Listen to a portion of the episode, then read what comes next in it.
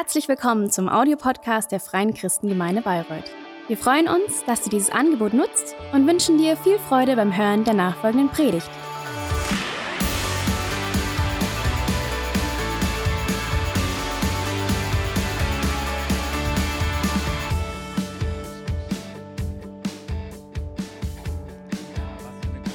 Yeah.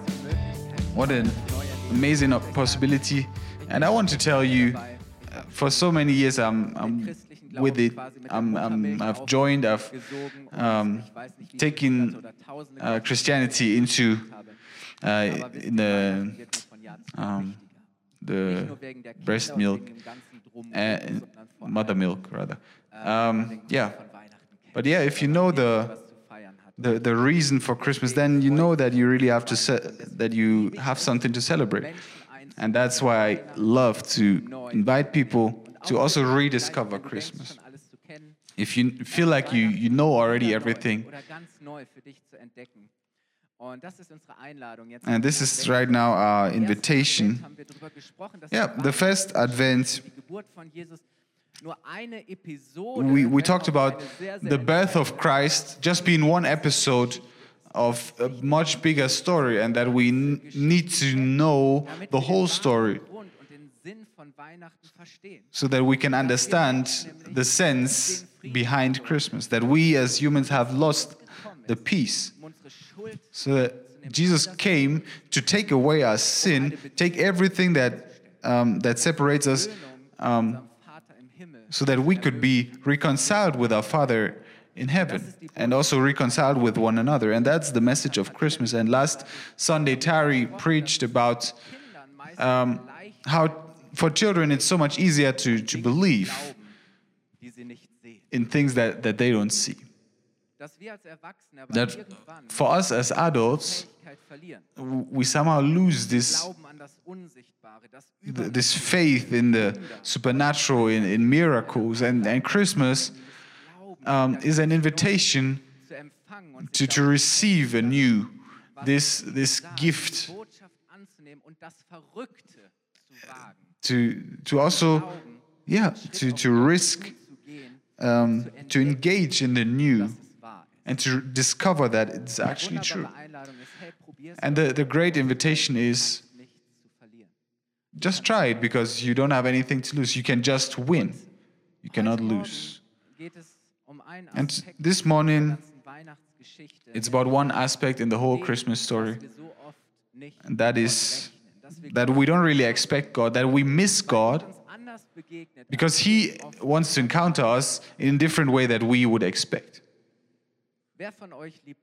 Who, who of you loves um, uh, loves uh, the manger. Maybe maybe you have uh, some manger scene also in, in your house. Maybe you have even taken it from your parents. You have inherited, and that that's also something that really fascinates uh, adults. And this manger scenes, I love that myself. And I believe so many here also love it. And surely the, the main characters are Mary and Joseph, and then baby Jesus in, in the middle. And then around them, we have so many others that make the scene. And yeah, who is there again? Who, who's missing?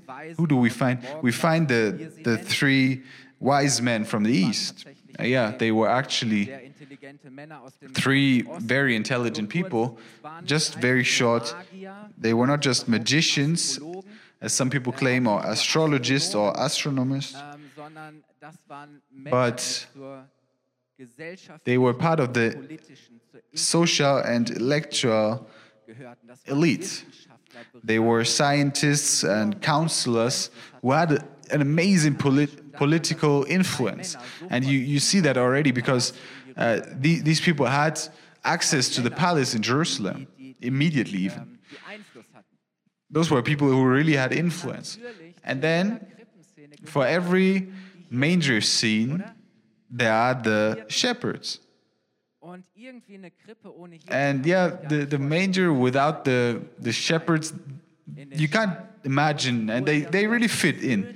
And yeah, they were even invited personally by the angel to, to come and to really, yeah, to see the whole scene. So for us, the the shepherds have this firm place in, the, in this story. They are so connected to the whole story. So the interesting part is now, for the people there, it, the shepherds would not fit at all. They were really out of place in this scene. They were, they were questionable people. If it was about how, how God is coming, the great holy God, you could gather all or think about all the people who would somehow fit, who had maybe the chance, was, who are maybe allowed to be close to this child, but the shepherds were really the last, the last that you would think of, because they were socially outsiders. And I believe that it's important for us to understand what it means to, to, to be a shepherd in this time.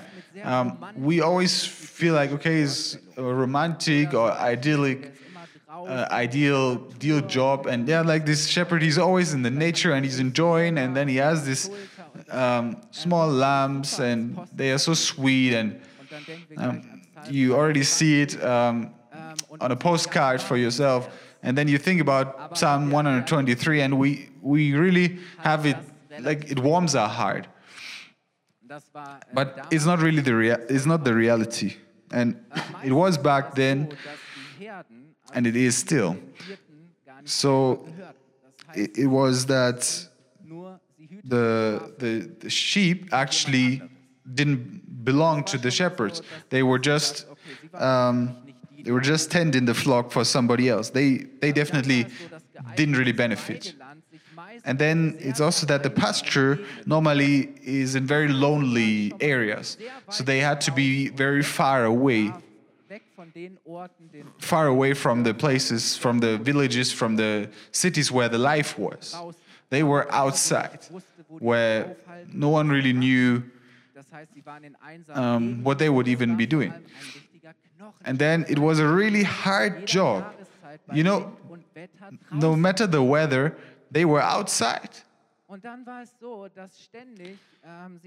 And then they really also had to, to protect the, the herds, they had to protect the flock from, from wild animals. David is, um, we know from David that he fought bears, that he fought lions, and that's that's what he what he praises God for, where he says, "I know God is with me because He has helped me to fight these animals." Because they always had to stay with the animals, they they couldn't just leave. It's like you have maybe a a farm. They couldn't participate in in the social life. They couldn't also participate in their religious activities. And every Jew, every man, um, uh, every male Jew was, was supposed to be part of this, um, this rituals. And, and so the, the Pharisees, they, they were also um, saying that, okay, they, they don't really belong because they didn't participate. So, and then was not, not wrongfully it was said that um, the shepherds enriched themselves um, secretly in the earnings of their masters.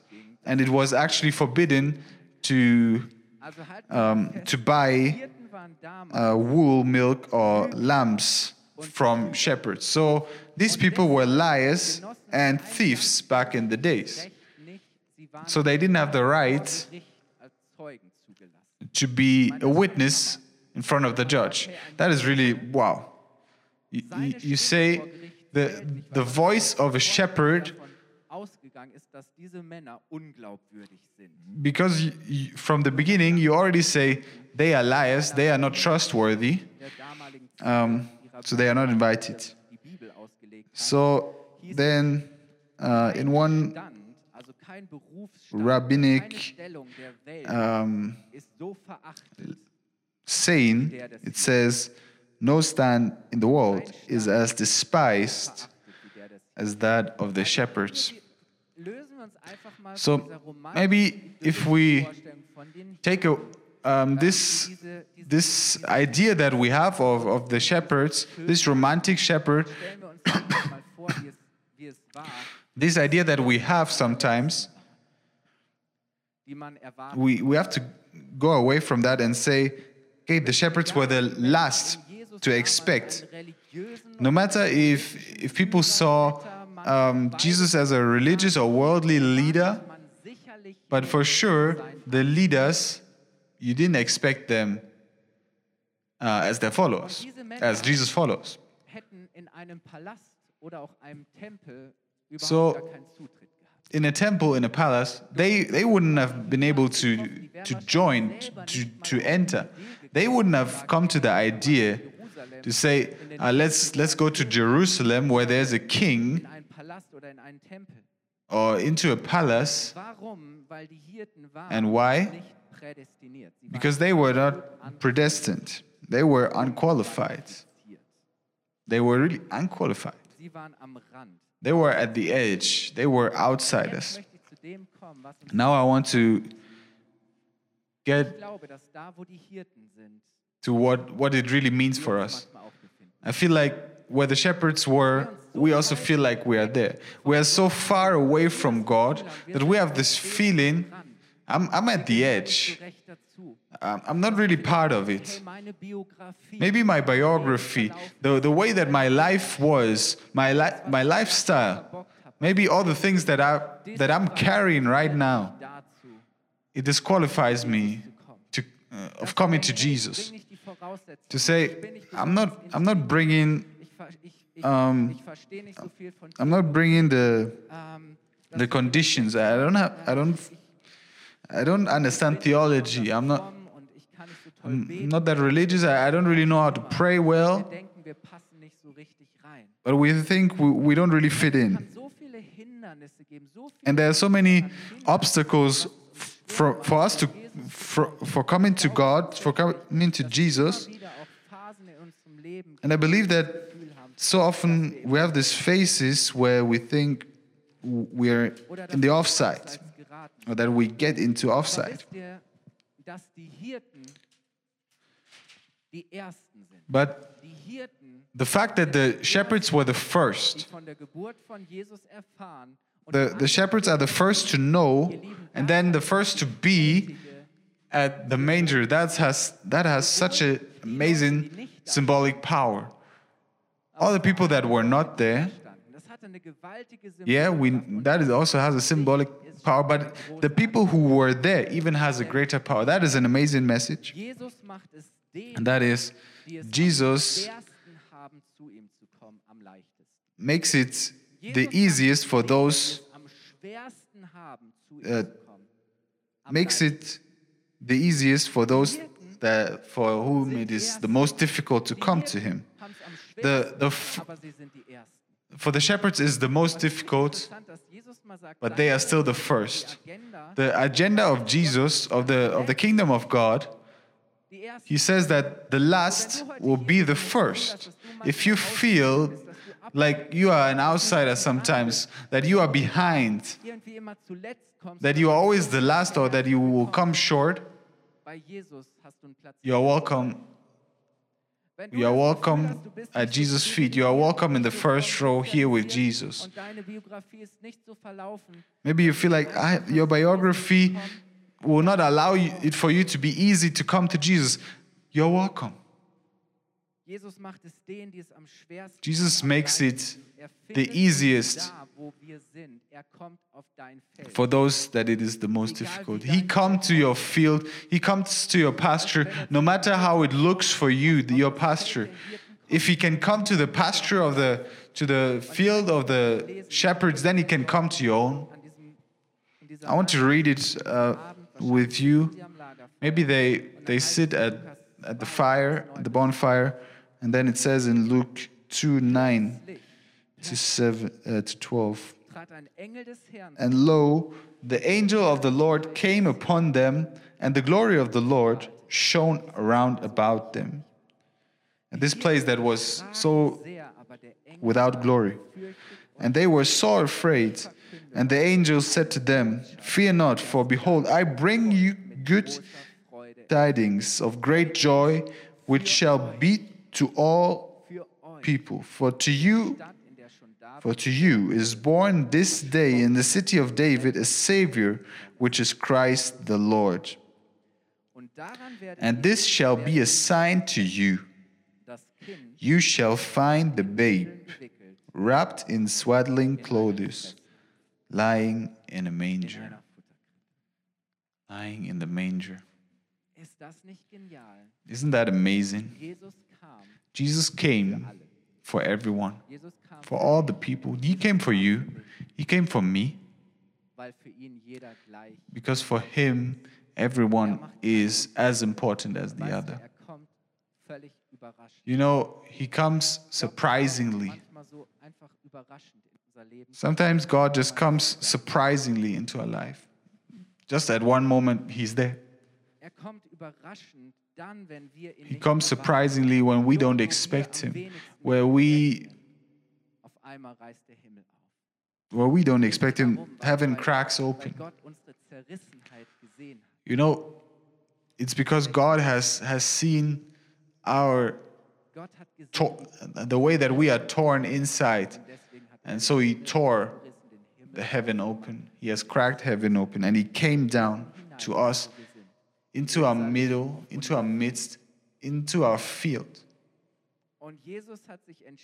And Jesus decided not to be far away, not to be in one palace, not, not to be in one temple, to, to be even hid there. But he said, or he decided that he needs to come into our lives. And he's in the middle of this, this world, in the middle of our world, in the middle of his world. Jesus was always found with the people. If you read the Gospels, you should also read the Gospels. Who, who are the people that he really attracted?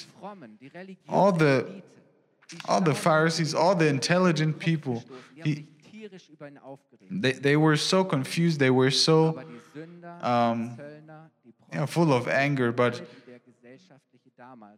yeah, but the tax collectors, um, the prostitutes, those that people normally don't sit at the table with, but Jesus sat with them. That was his message. That he came for those that it's most difficult for. And the angel tells them how they can um, know that it's, it's the one, that Jesus is the one, or that the baby is the one. And he says that he's lying in the manger. That's anything from what you would expect. If the king of the world, of the, if the Son of God is coming, then even the, the greatest temple, the greatest palace wouldn't be worthy. But Jesus comes into a, a, a barn, into a manger. For the yeah, for the shepherds, there was not much of um, much of, of, of a step to go, or much of a of a barrier rather. But they said, ah, just smells like how it smells for us every day. Jesus looks so often so different from how we expect. If he can come to the shepherd's field, then he can come to our field. And you know, if you in, maybe you don't even encounter Jesus Sundays, like on a Sunday um, in the service. Maybe that's not where Jesus wants to encounter you. But maybe he encounters you in your everyday life, maybe when you walk around on the streets, maybe he's where you have where you feel the pain, maybe in the supermarket, maybe in your job, maybe in your neighborhood. Jesus came so different from how people expected it. Jesus don't um, um, doesn't follow um, stereotypes. I believe so many times he uh, disappoints our expectation because we expect something so different. And sometimes it's difficult for us to, to encounter him, but he makes it so easy for us. Maybe we sometimes feel like it can't be that easy. Religion is always that I have to do something, I have to work in a way so that I will be worthy to encounter Jesus. And my, my own pride and my tells me that it can't be that easy. I, I spoke with, with a person about faith, and the person said, No, that's, that's too easy for me. I can't believe that it's that easy. But Jesus made it that way so that, and why? So that everyone can come. And so the barn is, is the encountering place. I don't know what, what your perfect place would be for an encounter with God that would change your life. So often we have this um, idea where we say, "Oh, yeah, my daily life is not the best place where I don't where I want to encounter God," but Jesus says, "Yeah, exactly because of that." Honestly, I don't know where it comes from, but I have this wish for for a whole world, for a perfect world. I have this wish for myself where I want a perfect Christmas and this perfect celebration. And everything is prepared, everything is, is shiny, and we have the perfect food, we, have, we are perfectly dressed, and the, the service is perfect, and the gifts are perfect. And we all sit around and, and we enjoy and we drink good wine. And so often I have this idea where so often I I'm also disappointed because every year it is not going to be a, um, the perfect Christmas that I would imagine or that I, I, would expect. Maybe it's my it's my perfectionism. Please, Lord, send grace. But I believe that in us, those, those that know me really laugh right now. Isn't it that in us we all want this perfect Christmas? to know that it's whole again, that it's made whole. My, my family is whole. My family is um, made whole. To, to be in a house um, that is filled with peace. And to have this um, idea of a perfect Christmas is actually an, um, an obstacle because Christmas is a sign that it's actually not perfect yet. Because Christmas is for imperfect people who need a Savior. The only perfect is the child in the manger. The only perfect thing is the child in the manger. The, the shepherds are really drawn to, to this message that they received from the angels, and that, so that they walk now and they say, okay, we have to look at it and we, we're almost ending. And let's read from Luke um, 15 to 20. Luke 2 15 to 20.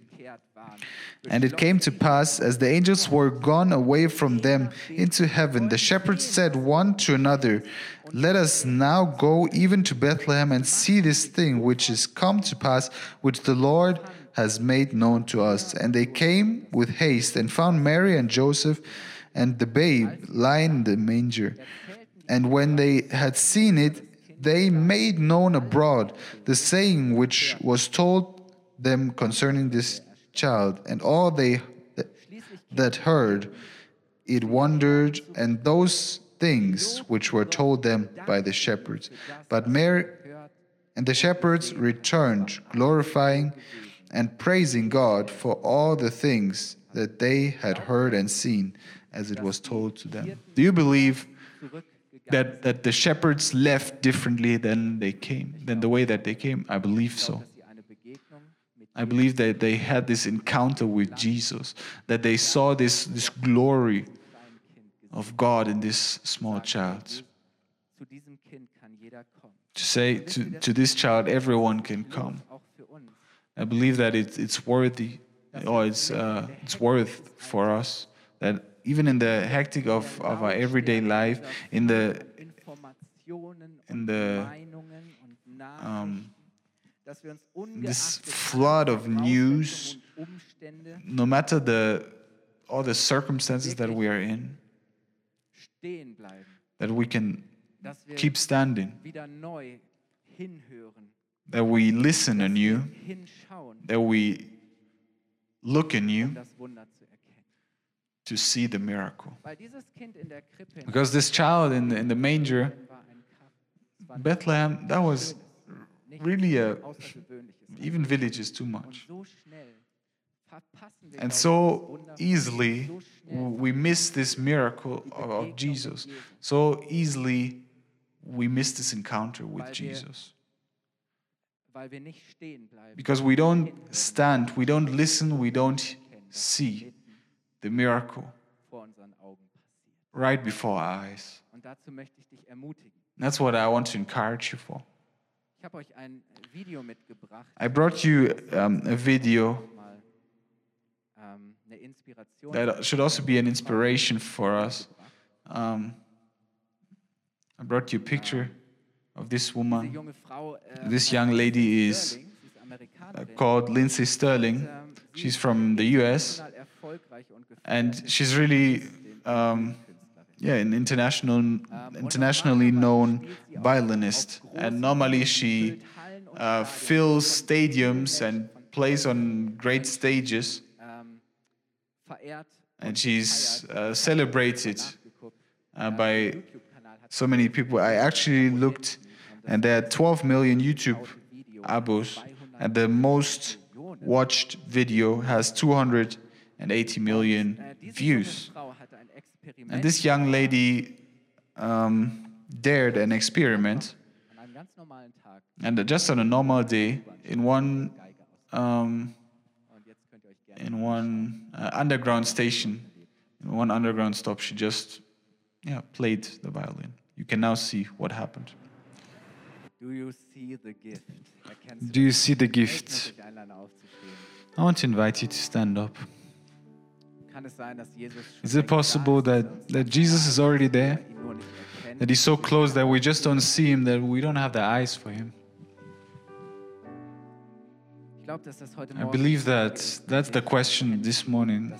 Do you see the gift that God has given you in Christ? That the one who was born in the manger and died on the cross, that he's this, that he is your savior, that he carried all of that, that you couldn't carry, that he took everything upon him that, that was between you, that, that kept you from coming back to your Father. Because we couldn't have ever come to back to our Father because we are not worthy. Jesus came. He, he set aside all his glory to become human, to carry everything as a, as a human, and to save us. And the message of, of Christmas is that is that he came to you to take your sin so that he can so that you can come back to the Father. And the real Christmas miracle is peace with God. Jesus says himself when, when he leaves his disciples before he go to, go, goes to heaven, he says that he's going to come back. In, in the world, you, you fear, but fear not, because I have overcome the world. I send you my peace peace that the world cannot give you. That is the miracle of Christmas. You can have peace with God. You have you can have new life, like these shepherds who uh, who hear the message and they now come, they walk, they stand, they hear, they listen, they see, and this they see the miracle, and that miracle changes their lives. Let's close our eyes. No matter if you right now here or in front of the screen. You can experience the miracle of Christmas. He wants to speak personally to you with everything that is imperfect right now in you, with everything that you where you feel that it disqualifies you. He knows all of that. And he has already paid the price for all of that. The, the way is, is free. The way is made free, that heaven has cracked open. I want to pray this morning if you are here and you say, for the first time today, I want to take this invitation to be reconciled with God and I want to, to live with God. And to, I want to encounter Him. I want to take this gift that He has given me. Then maybe where you are right now, lift up your hand and give give God a sign right now. Maybe also if you if you want to renew your your commitment, where you also maybe doubt that, that you can encounter Jesus right now. I want, even if you are home, I want to pray for you. I thank you for everyone who has said yes to this unimaginably great invitation. Thank you that you give us peace and that you give us a new life. Jesus, I thank you that even though it's it's so difficult for us to, to see or to imagine how you came, that you made that you made still made it easy for us. You made the way free. We want to take this miracle in you. I thank you that you love us, that you died for our sins, that, that you um, made the way free. That makes us new men, but not better men. Makes us people who are blessed in, in hope, blessed in peace.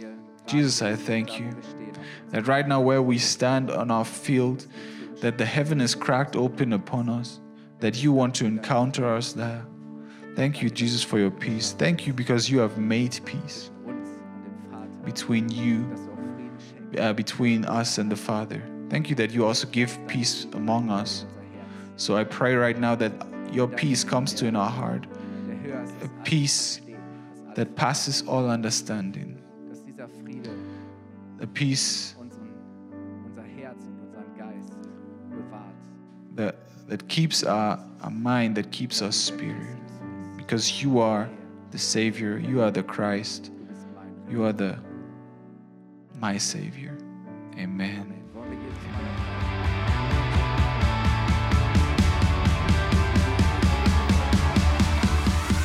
Hat dir die Predigt gefallen? Gerne kannst du sie mit Freunden teilen oder uns einen kurzen Kommentar hinterlassen. Noch mehr würden wir uns aber freuen, dich persönlich kennenzulernen. Du bist herzlich eingeladen, einen unserer Gottesdienste am Sonntag zu besuchen. Alle Infos findest du unter www.fcg-bayreuth.de. Dort kannst du uns auch eine persönliche Nachricht schreiben, wenn du mehr über ein Leben mit Jesus erfahren möchtest oder andere Fragen zum christlichen Glauben hast. Bis zum nächsten Mal. Ade!